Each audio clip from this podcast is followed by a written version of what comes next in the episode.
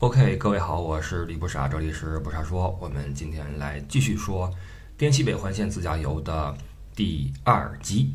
呃，有关这个滇西北环线，有人说这个这名字不准确啊，应该叫滇北环线或者滇西什么环线。这个我觉得不是很重要啊。其实这个地理方位嘛，大差不差。呃，因为我想的是，这你看是从大理再往西，然后几乎到了西边的，都快到缅甸了嘛。呃，西是肯定够西了，那北的话也挺北的，而且是从西再往北再绕回来，我会习惯称为滇西北环线。那我也看到有些攻略说这是叫滇北环线呀，因为滇西可能是去那个腾冲那边叫西啊，这个不重要哈。呃，然后因为上一期也是说哪儿算哪儿，我们这一期保持这个节奏哈，嗯，继续来说一说。那上期我们提到了一个事儿，就是我租那坦克，一个是呢，我遵循了同车的几位呃朋友的意见，还有一个让我这个下定决心的是，我问马里奥啊，我说马里奥，我说这回你租什么车呀？他说我还没定呢，你呢？我说我想弄一个这个三百。因为价钱差不多，他说那上三百呀，那这这还用说？这肯定是上好车。我说开三百会不会有点这个太嘚瑟了？然后他说了句名言，他说出来玩就是要嘚瑟，不嘚瑟不如回家睡觉。我看到这句话之后啊，下定决心啊下了单，然后最后呢我就开着三百来了，然后最后这大哥开了一个奇骏来了，就就是啊这个人啊这真的是啊。呃，然后上一期又说到了第一天到了那个老母灯和栀子楼嘛，但实际上我们在第零天呀，就是见面的那个那个下午呀，因为几个人没什么事儿嘛，就相约在洱海边上走了走。呃，其中妈呀是呃自己租了一个双电池的一个电瓶车，绕洱海骑了一圈啊。注意，你可得租那种双电瓶的，不然的话你骑一半回不去了哈，你还得蹬回去，那是很痛苦的啊。他是这么去玩的，然后我约了几个人呢，我们五个人坐的那辆那个。银河战舰啊，五号车去了呃洱海边上一个网红打卡的一个地点，叫做大理圣托里尼呀。这名儿当时我问那个嗯酒店老板，我说老板娘，我说哎这边有什么好玩？他说你去那圣托里尼。我说什么 圣托里尼的这可还行啊？后来发现是一个嗯网红景点，也叫理想邦，我们就去了。去之后发现是一个这个，其实是有点像生凹出来的一个在洱海边上的一个景区。我觉得对那个年轻人以及网红比较友好。为什么呢？呃，它比较新啊，就是如果你喜欢那些呃纯生态的，或者说有原生的那种东西的话，这儿肯定不合您的胃口。但是呢，如果你说你想凹点造型，找点所谓的情调的话，对吧？那它还是有点那个。呃，异国那感觉的，毕竟它应该就这么设计的，我也不知道这是哪儿投资的哈。呃，在这个时候，应该刚刚弄起来，我甚至怀疑它应该是发起过一波这个，呃，这个炒热度，就是找一些 KOL 啊，带一些热度值。我我可能啊，我猜测，因为还能看到一些它的信息，包括一些这个婚纱摄影的一些这个图片什么的哈。呃，理论照片的话，效果还可以，但是前提是人得少。人一多，立刻就完蛋，你知道吧？这个要么，所以你要不就赶早，赶紧过去去拍。啊，我们去那天是一个周末吧，是周五的下午，人就很多，还有点晒。哎，大理真的晒啊，真的晒。像我这种久居平原地带，甚至是盆地地带的这种呃土鳖啊，去之后发现，哇塞，这太阳啊，真的是非常晒，一定要注意那个抹防晒什么的。去理想邦，在那儿看见不少那。呃，拍照的那个姑娘们，现在的这个姑娘们，我发现啊，就是这个二十多当岁的姑娘们，嗯，捯饬的其实有点雷同，你们发现没有？都有点往那个杨超越那个方向走哈，脸上弄挺白的，眼影弄点粉红啊，弄得跟那个叫什么白瘦幼啊，是不是？是不是这个词儿？没有贬义啊，我就是说都挺像的。那个学生们哈，就一凹是吧？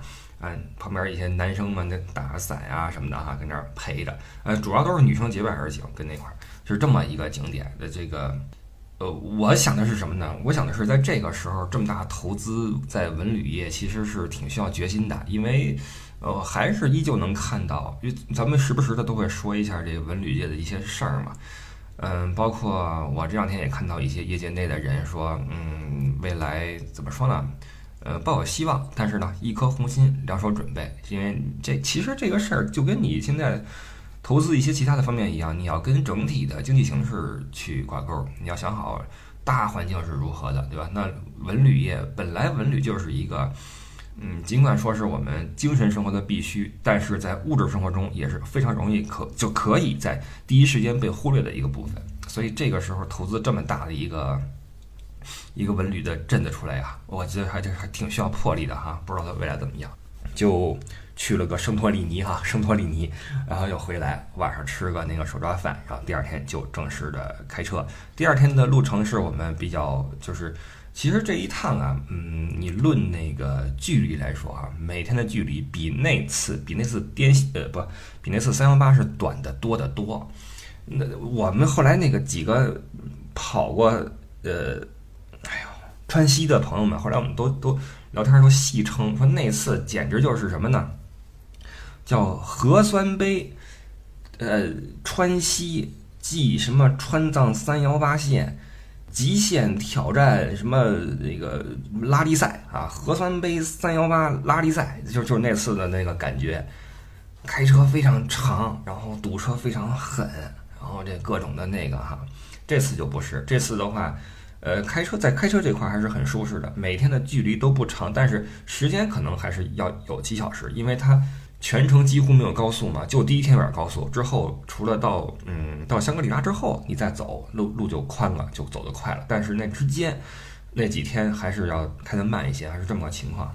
那第一天的话，我们就进入了怒江的大峡谷。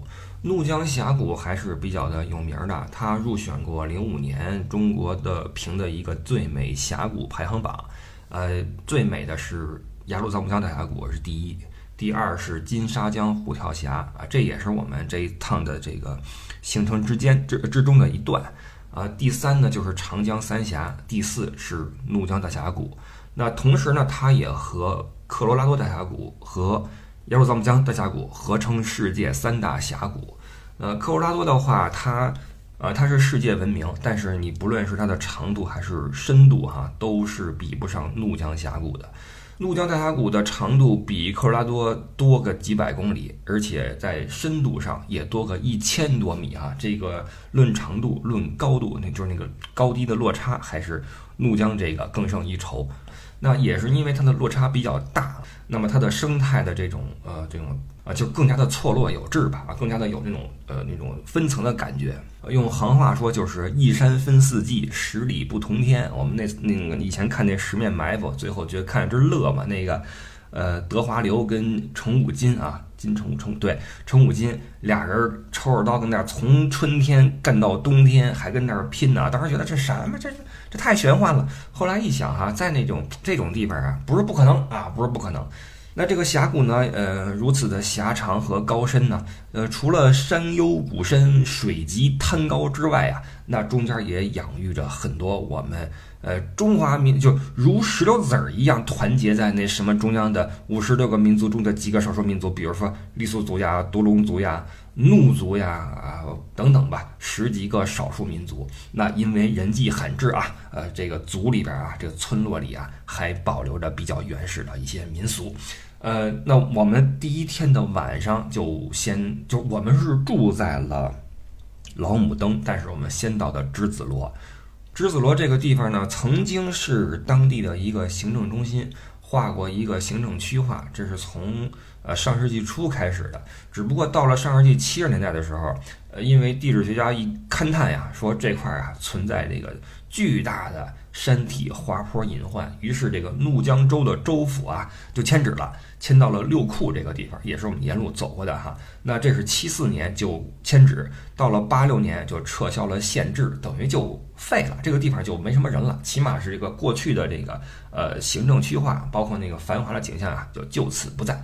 所以在三四十年前，它还是一个呃州府的一个繁华所在。那慢慢的，它就迅速的呃从州府变成县城，变成一个村子，变成一个对吧人迹罕至的地方。但是呢，也正是因为它的这种突然撤销了这种编制，才导致它当时就是上世纪六七十年代的那个造型能够得以保留下来。呃，它值得一提的是什么呢？至今呀，那个山体滑坡都没有出现啊，而且人那儿还好好的啊，没什么事儿。所以慢慢被一些游客所发现，觉得诶，这地方有点意思啊！你去之后能看到很多那个时候的六七十年代的一些老楼，楼上面呃这个要么是画着那个伟人呐，要么是写着标语呀，而且你能够看到当时这个地方的这个州的，比如说呃储蓄银行或者什么什么指挥所，或者什么什么那个。对吧？各种还是挺好玩儿一个地方，只不过它比较小。去了之后把车一停，走个半小时一小时就差不多就转回去了啊。那那块儿基本上那楼就是比较破旧了，但是里边还会住一些人，呃，也没怎么去好好装修那个房子啊，就是比较，呃，虽然说。有点破败的那个感觉，但是呢，还有点挺神奇的、挺穿越的这么一个感觉的一个地方啊。这是栀子罗，栀子罗那个地方基本上没有什么可住宿的地方，所以我们的第一天晚上就住在了边上的老母登。老母登是个村子，就是这是一个你在做行程的时候呀不容易注意的一个点，就是你看那个导航的话，从栀子罗到老母登挺近的，而且时间上也不是很长，但是你真往那儿开的时候，你会发现。老母登在一个巨高的一个山上边，这些当然也没那么高啊，不是说你云里雾里，但是也爬了好一阵才爬上去，是一个山顶上的一个村子。那你在盘山绕的时候呢，这个旁边就出现了一些这个客栈呐、民宿呀、酒店啊，酒店非常非常多。那块是一个正经可以住的地方，而且吃饭的地方也不缺。我们当天晚上就住在了那个里面，啊，吃饭呢，因为我们全程都是。大约在每到同一个地方啊，就可能是分到两个酒店去住，因为十几个人的话，你可能呃订不了一个酒店啊，所以我们基本上是在两块儿去住。那我们这个几个人住的这个酒店呢，是带一个厨房的啊，进去有点吃的，就就吃了晚饭。然后这天的午饭吃的比较好，这天的午饭是我们在路上面，我们是下了高速之后，基本上到了中午了嘛，决定找个地方吃饭。然后哥们儿这个功课做的比较足啊，找了好几个这个地方，然后其中一个，因为我往往会，我通常不会开在第一个位置，我要做一个殿后这个角色哈，然后在中间呃前后这个错头位，基本上我不会开在第一个，所以第一个的话就会问我往哪儿开，包括哪儿停车、哪儿吃饭什么的，我就会在那个呃导航里面，我们设置一个团组的功能嘛，就会设定目的地，然后找了一个餐馆出来，还真不错，特别大的一个庄园啊。这搁金庸的那个小说里面，这儿一定会有点事儿发生。到了一个外面都是村子，哎，一进一个大门，柳暗花明，里边这个啊，这个小这个亭台楼阁呀，小桥流水呀，别有一番，不是叫别有洞天啊，别有洞天。然后这个庄主就出来是吧？哎，几位什么少侠如何？就就这个情节就要铺展开来了。那我们去的话，就有点那个。呃，怎么说？因为我没有定啊，没有预定。我想的是三家挑一家，然后最开始那个打头那个车说就搁这儿吧，哎，就进去了。不速之客，你知道吗？一说我们十几个人，你说你们预定了。没预定？我们十几个人啊，这个颇有一些踢馆的意思。老板说哇，这你怎么弄呢？然后我们就说那你你就做吧，我们不赶时间。于是这个点了。两桌子菜啊，分别在两个小屋啊吃了。饭，吃的非常好。所以我就最后还拍了。一下那个照片，因为。就很多都是那个当地的一些特色菜肴了，我们都没吃过。就在云南呢，呃，我们这一趟吃了很多那种小野菜，就小青菜，特别好吃，包括一些菌子，特别好吃。那我这个人对吃不是很敏感，所以那名儿我不太能记得住。但是我拍了一下这天中午的这个菜单，我给各位念一下啊。啊，我们这是。首先，我们是吃了个顶饱啊，吃了个顶饱，最后拿那个大的那个鱼，它那有几个水塘，呃，里边那那个水很清澈啊，里边有特别大的那种鱼，那叫什么鱼我不知道，鲟鱼啊，写了哈，鲟鱼特大，捞了两条鲟鱼出来，一一一桌上了一只，这个鱼比较的贵，把那个价钱给打上去了。但是尽管如此啊，吃了个顶饱，最后还有剩，十八个人吃了一千六百四。就一个人不到一百块钱，吃的非常好。来念下菜单啊，呃，吃的是香呃不青椒小香菌刺龙包，这个刺龙包就很有特色了哈。有道是这个东西是野菜之王啊，咱也不知道为什么这么叫，但是哎，刺龙包挺好吃的，而且很少见，我们都挺喜欢。还有砂锅娃娃菜，傣味蕨根粉啊，这个就就正常哈。呃，米饭 OK，懒豆腐。哎，这懒豆腐特别逗啊！这懒豆腐完全不是豆腐，它是那种把豆子打碎之后的那种，嗯，做成的那种汤，你知道吗？我不能说是豆汁儿，虽然说它就是汁儿，但是豆汁儿是老北京那个那个那个玩意儿，它是把豆就绿色的，就跟一锅那个什么像什么呢？说不出来，绿绿色的一锅那个汤，很好喝，豆子的清香，是拿那个什么豆给打碎了之后弄出来的，叫懒豆腐，但它不是豆腐哈，这个是真的不错。然后水果拼盘这个 OK，然后啊，通达撒批 这个名儿，曹丕的丕，撒手的撒，撒批。啊，这个通达是他们这个庄园的名字啊，通达庄园，大家可以记一下，这个地方真的可以哈。你很难想象在那么一个小小的一个村落和这么大一个庄园，而且环境非常好，菜也非常好，呃，应该是能够承接很大的活动那种庄园啊。通达撒批，这撒批好像是米线儿的一种吃法啊，米线儿，然后呃给你个米线儿配下一菜，然后旁边是一碗汁儿，夹起米线儿蘸蘸汁儿来吃，哎，特别好吃啊。啊，然后是清蒸鲟鱼，这个鱼是真的好啊。啊，湿毛巾啊，这个没有，这个不是吃的哈。然后煲仔豆腐、苦瓜烩豆米，我都忘了是什么样的。干锅有机花菜，这就是寻常的。酸汤肥牛啊，爆炒牛肉，叫花子卷铺盖，这是什么来着？然后还有一个桃仁拌木耳啊，这是每样都是两份儿啊，分了两桌嘛，一桌九个人，这么吃的。点的稍多了点儿，我们这一趟啊吃的都非常好啊，非常非常好。呃，关于吃啊，我们之后还有故事要说啊。好，这是第一天晚上住在了老姆登，嗯，这个全程呢，呃，尤其是在山里面，晚上的气温还是略低的。它不像你到了，其实后来我当我们到了这个香格里拉和丽江之后，我们对那儿都没什么，就没什么感觉了，因为我们之前很蛮荒的地，怎么能这么说呢？嗯，很有特色的地方已经走过了，所以其实其实这个滇西北这个环线呀，我发现好多人都惊讶于为什么我们要顺时针走，因为很多人是是逆时针的，从大理到丽江，或者说从丽江再往北到香格里拉，再往北到那个飞来寺，然后再如何如何。那我们说反过来，因为我想的是先往那个对吧，呃山里走，最后再进都市，有这么一个。对吧？这么一个过渡，你别先把都市走完之后，光机进山了会不适应啊！我想的是这么这么来，慢慢的再往都市走。所以到后来我们到了香格里拉，到了丽江。所以对于我，反正我个人啊，我个人反而是更喜欢旅程的前半段，就是在山里面，在峡谷的那半段，就是跟少数民族的啊同胞们在聊天啊，吃他们的特色饮食呀，住在山里面的感觉。到了香格里拉之后，尤其到了丽丽江，那就是很寻常的旅游重镇了。啊，就对我们来说，尽管说我们还能看到很多，就怎么说呢，就有点像那个呃圣托里尼呀，啊，像大理圣托里尼那块活跃的那个年轻人啊，在那块也一样活跃啊。我们能看到很多这样的年轻人在那很开心的啊，租当地的服装啊，这个藏服啊，然后拍照什么的。但是对我们来说，我们之前已经体会过非常有特色的那些东西了。到那之后，我们反而就觉得，哎，这就就寻常了啊，是这么回事。所以这个。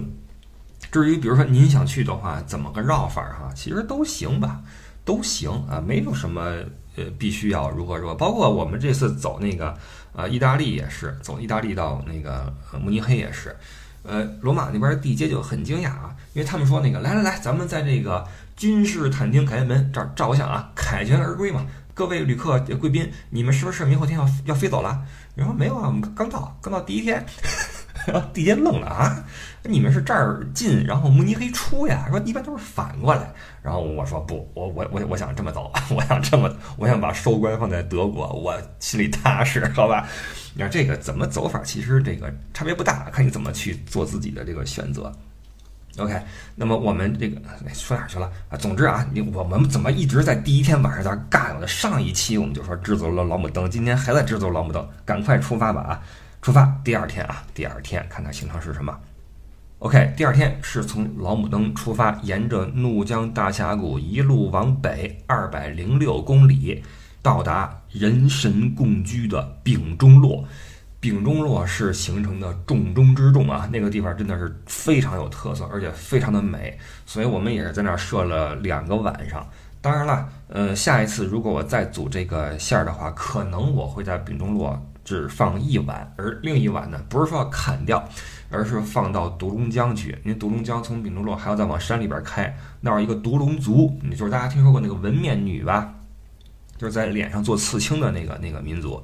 呃，独龙族能看到纹面女，当然我对这个的猎奇心也没那么重，主要是因为那里面呢还是有一些景色呃是不错的哈，但是它要翻一个挺高的山，呃，路程不是很好走，所以这个当天往返是不可能的。那你要去的话，只能是比比如就对我来说哈，我就会丙中洛放一晚，然后第二天去独龙江再住一晚，第三天从独龙江出来开去那个叫。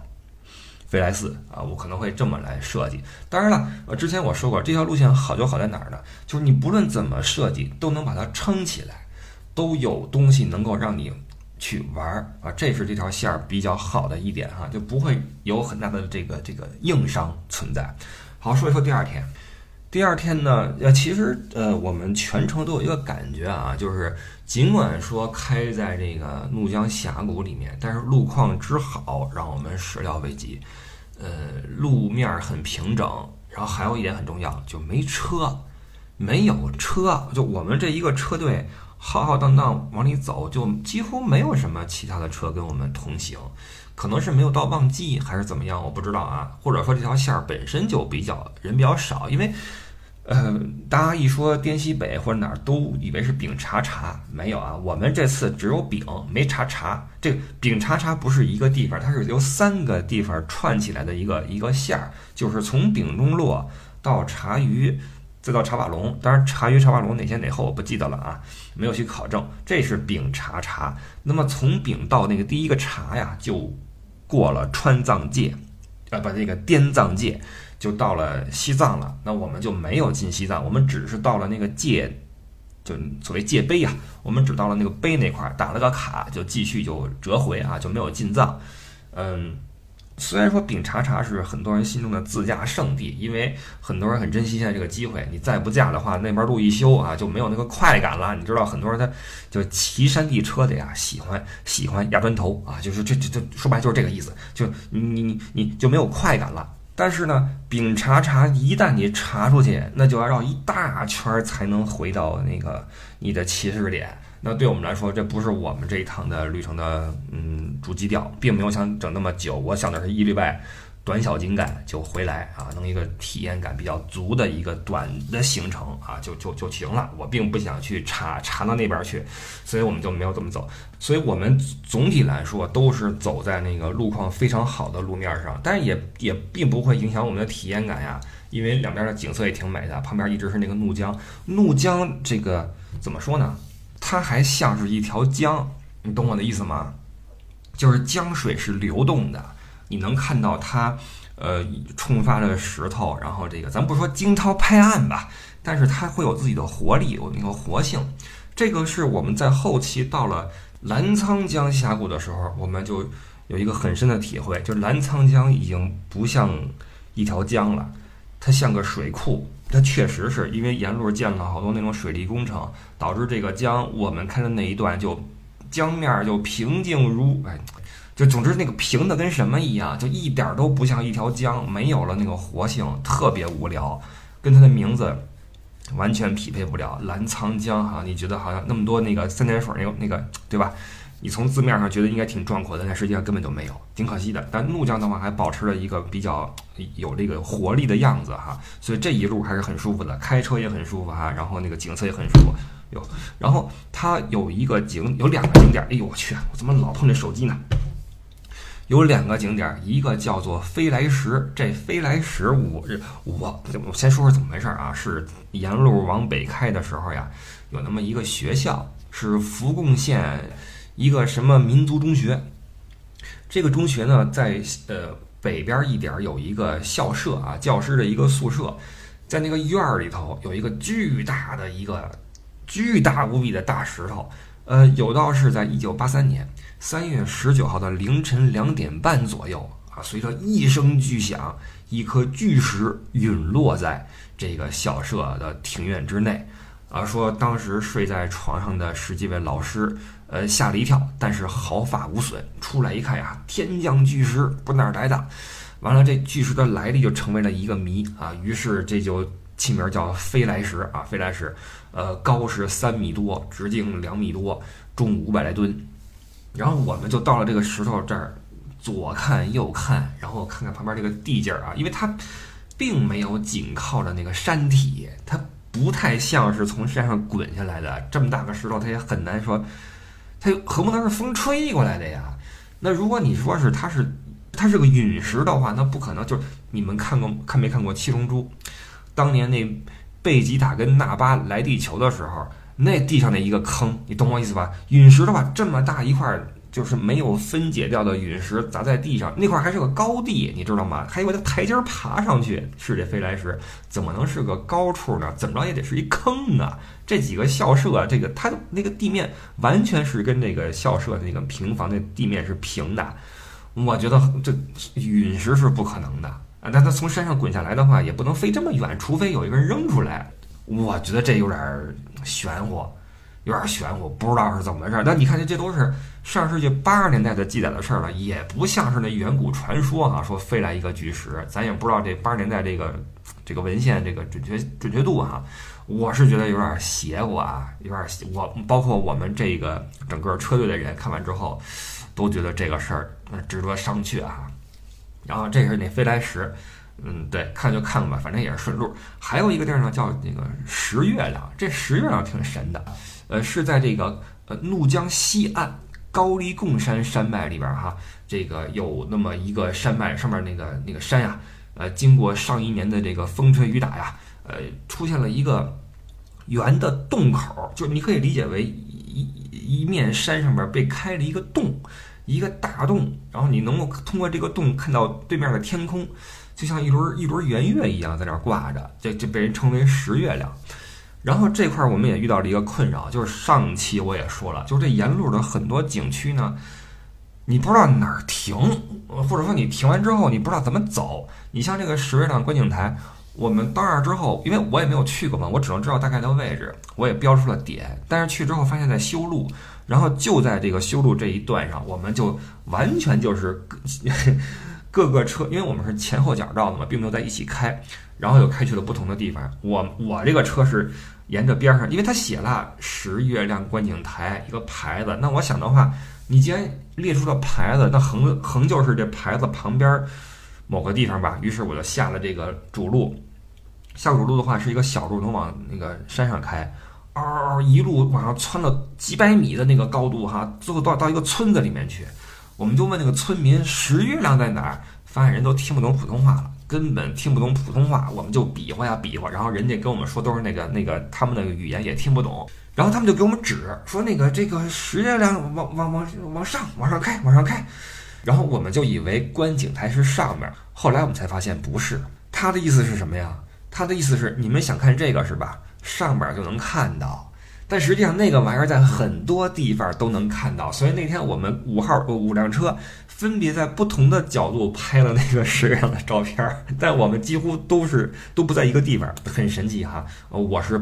爬到巨高巨高，那个小路之小啊，但是这个车的动力是真的足啊，一路没怎么减速，嗡嗡嗡嗡上去了，然后呃一顿拍，然后还有其他几个车呢，也开去了其他的村子里面去，还跟当地的这个民这个少数民族的这个村民们进行了一个互动，哎，他们真的很友好。我可能这个系列节目里边会数次提到，呃，此行所遇到的少数民族的朋友们的这种友好的这种感觉，呃，就很亲切。尽管他们跟你们说不通，但是呢，对吧？呃，聊的还是挺挺挺，你能看到很热情，然后都很友好，一块儿照相什么的哈。他们还保留着特别原始的那种生活状态，那个造呀或者抱孩子的方式哈，把孩子裹一个布兜子里边儿啊，往身后一背哈，然后。干活什么的啊，非常的原始啊，而且很很很热情。然后我们下了山之后，大家这个好不容易才聚到一起去。完了，到最后我也没搞明白那个观景台在什么位置，不过无所谓啊，反正都看到了那个石月亮，那景观还是挺神奇的。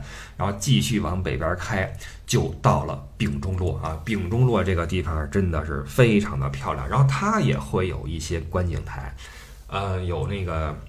怒江大拐弯，关键就是很多江都会给你一个什么什么第一弯啊，什么什么第一什么的，它并不是说这块是这个整个这个江拐的第一个弯，那怎么可能呢？对吧？呃，那意思应该就是它就是夸张的一个表现了，意思就是说这块这个弯儿，比如说最壮观，或者说这个弯度这个曲度最大，于是叫第一弯啊。所以很多江都有第一弯啊，就是这个意思，在第一弯那块打个卡。然后这块还有一个隐藏的小众的观景台。哥们儿虽然说这个时间非常的紧迫啊，你想从国外回来，然后我们时差还没倒的，跟跟家里边呱呱写路书，生生找出了那个隐藏观景台，而且一步到位啊，你直接给带过去了，特别难找。就是你要上一个山，然后沿着路，它没有那个指示牌儿。你要沿路走，然后找到一个公厕，在公厕门口停了车，穿过一个养鸡场。你听这名儿，穿过养鸡场，然后 特别这特别像那个玩那个 RPG 隐藏关卡的意思，你知道吗？嗯，穿过去之后爬一个小山，哎，那块儿能够俯瞰俯瞰那个那个那个峡谷啊，那个怎么说那个第一湾的那种那整个那个状态还是很壮观的哈。那个地方没白去。然后晚上开车进到丙中洛。丙中洛那个镇子，实际上它并没有那么多好说的，它就是一个嗯，供你去住宿的一个地方，一个酒店挨着一个酒店，然后很多小卖部卖的都是同样的烟酒糖茶啊，然后还有很多餐馆儿啊，吃一些这个当地的土鸡呀什么的哈。哦，我们跟那儿又开始吃，吃的是那叫什么？嗯。什么黄焖鸡还是什么呀？那边的黄焖鸡跟我们所理解的黄焖鸡不太一样，它其实有点像那种炒出来的那种，就是烧出来的那种那种鸡的感觉。那这天晚上我必须要说一下，我吃坏了，不是说吃的那什么哈，那个那个不干净了，而是吃多了。我在你想第零天的晚上手抓饭，我我这种土鳖哪儿吃过这个，哪儿吃过这等这个精彩的玩意儿？就看我那儿抓呀，左手右手右手左手往嘴里拍，啪啪啪狂吃点手抓饭，吃着倍儿嗨啊！我回去了。第二天的中午，那个庄园里边那个鱼，就你知道最后剩了。我我这种土鳖怎么能允许剩东西啊？我来。夸夸什么那个撒批啊，什么这那个什么，这这那刺刺刺刺刺什么包，然后那鱼，咣咣吃吃的倍儿顶。晚上那这是第一天晚上就是凑合吃点儿，这是这是你看前两天基本上吃的都很顶了。第三天到了那个丙中洛，晚上又是一块儿吃饭哈，还叫了点啤酒什么的。哦，那天晚上那个饭馆有点意思，我还拍了个照片在我朋友圈。整个那墙上面啊，被各路自驾的英雄好汉呀，这写满了字儿啊。这个什么陕西什么什么车队，呃，包头什么什么车队啊，青岛什么什么车队，什么什么联盟什么什么，一路往北，什么一路向西，什么如何如何哈，满墙都是，包括他们贴的那个车队的旗子哈，有点那个英雄好汉。聚集地的那个感觉，就是给你一种你你不开个吉普车都不好意思进来吃饭的这个意思啊！又要说到那个冷风了哈，你不揣颗手雷，你 你都不好意思进来吃饭，你知道你你你不穿个靴子什么的哈。呃，我们进去之后点点东西，然后开始吃。哎呀，我我吃多了，我真的吃多，因为那天吃有点晚。呃，你知道那边那个天黑的晚，然后吃饭时间也晚，然后又喝点酒。其实这这这都是客观原因，主观的就是我我嘴馋啊，我嘴馋，然后吃顶了，哎呀，真的吃顶了。当天晚上我就怎么说呢，就醒了，醒来之后觉得胃里边不舒服，就有点这个打嗝，有点恶心，然后翻了几个身又睡了。第二天早上起来就发现不行了，整个人的状态就不对了，你就你就觉得这个胃就不动了，就好像你喝了一肚子水泥然后凝了一样，你知道吗？就不动了，然后什么都不想吃。这这个这个这个，从那时候开始，我是两天几乎没吃任何东西，同时不觉得饿，神奇不神奇？就所以我就觉得这个人体很奇怪啊。平时你说我我今天少吃点减个肥，少吃点，我饿得跟什么似的，真的是没没没法忍，睡不着觉啊，这抓心挠肝的。完了吃多之后，两天时间我几乎是粒米未进。还不饿，哇，这真的是挺神的哈。那带着这个这个不动的这个胃啊，就到了第三天。第三天我原本打算的是来个徒步，因为那天有一个就是丙中洛有一个很美的徒步路线，呃，走出那个石门关，其实就是那个两个一那两面峭壁组成的一个地方，叫石门关。然后走过雾里村到丘纳统村啊，那个雾里村那儿有一个茶马古道啊，很漂亮啊。到丘纳统村，然后再走回来，这个一走能走一天。但是后来我觉得算了吧，啊，放过自己，放过自己。我们选择开车，开车游览这一段，哎，发现这个时间也合适，其实时间也合适。哎，对了，那个我这个这个这一天啊，徒步这一天，也就是第三天的事儿，我们我们下期再说。这期作为结尾，我提一个第二天的晚上去的一个地方。我们不是去了那个呃，你看这一天啊，这一天是呃飞来石、石月亮，然后到丙中洛之后打卡两个那个观景台，之后我们去了一个普化寺，呃，然后去了一个重丁教堂，这是在丙中洛一个教堂，哎，由法国的一个传教士建的天主教教堂。